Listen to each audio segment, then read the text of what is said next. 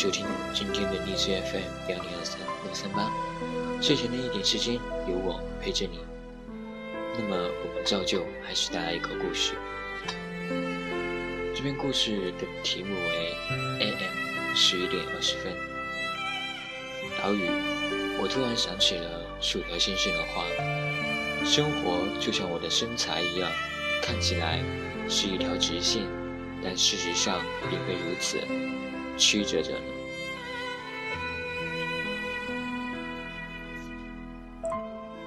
砰的一声，门被浑身油腻的厨师劳德推开，激流隔着冷长柜的玻璃看向窗上的时钟。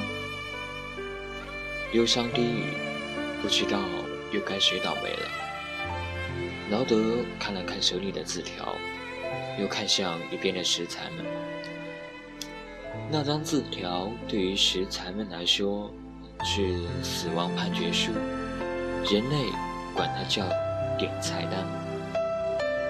单先生有种预感，今天该轮到自己被处死了。想到这里，他偷偷瞥了一眼冷藏柜里的牛排小姐，他希望可以和她死在一起。上帝。到底算是一个有悲悯心的老人。他对人类说过：“你们可以处死任何食材，但他们在临死前有配对的权利。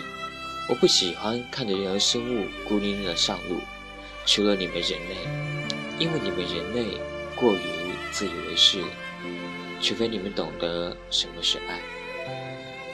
所以和牛排小姐配对。”是单先生临死前最后的愿望。劳德用他的公鸭嗓宣读判决书，读完后他还擦了下鼻涕，然后随手擦在了围裙的一角。果然和单先生预感的一样，他在名单之列。令他惊喜的是，牛排小姐也在名单之列。可是他还没来得及在心里发出欢呼，就遗憾地听到了洋葱先生的名字，他也在名单之列。洋葱先生是单先生的情敌，他也心仪牛排小姐很久了。单先生突然想起薯条先生的话：“生活就像我的身材一样，看起来是一条直线，但事实上并非如此，曲折着呢。”劳德暗地询问食材们配对的意愿，牛排小姐选择了气质上和她比较搭配的洋葱先生。这件事发生在单先生开口之前。女士优先这件事在任何领域都是通用的。单先生沮丧极了，他不甘心地悄悄瞥了一眼牛排小姐，看到的却是他身边的洋葱先生对自己投来胜利的笑容。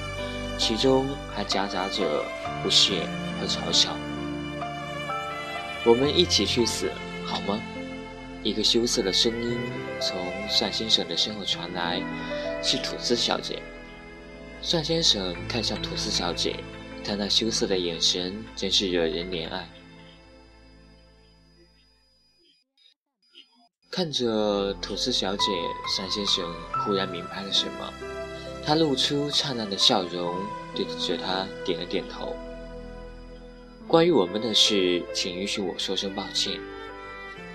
在观望劳德猝死牛排小姐和洋葱先生的时候，吐司小姐突然低声说了一句：“为什么要说抱歉？”单先生问。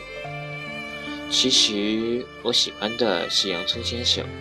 我之所以选择您，只是希望上菜的时候。”我可以处在离他最近的位置，请您原谅我的自私。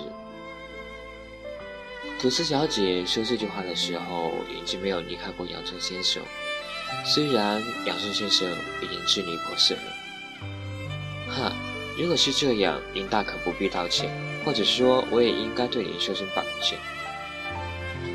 单先生脸上依旧带着灿烂的笑容，看着躺在烧红的网格铁架上的牛排小姐。一瞬间，死亡变成了世界上最美妙的事。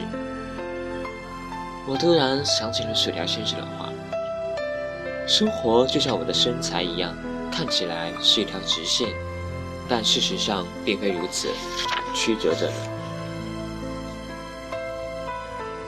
今天的故事就到此结束了。你明白这个故事的深层含义了吗？欢迎你在评论区评论。那么，晚安，好梦。